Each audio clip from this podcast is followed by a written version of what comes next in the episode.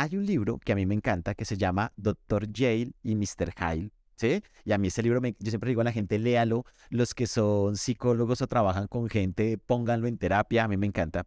La, la historia de Dr. Yale y Mr. Hyde, rápidamente, y yo entiendo la salud mental es con ese libro, que no es un libro de salud mental, es un cuento, cuento del siglo pasado más o menos 1800, creo que está ambientado, principios de 1900.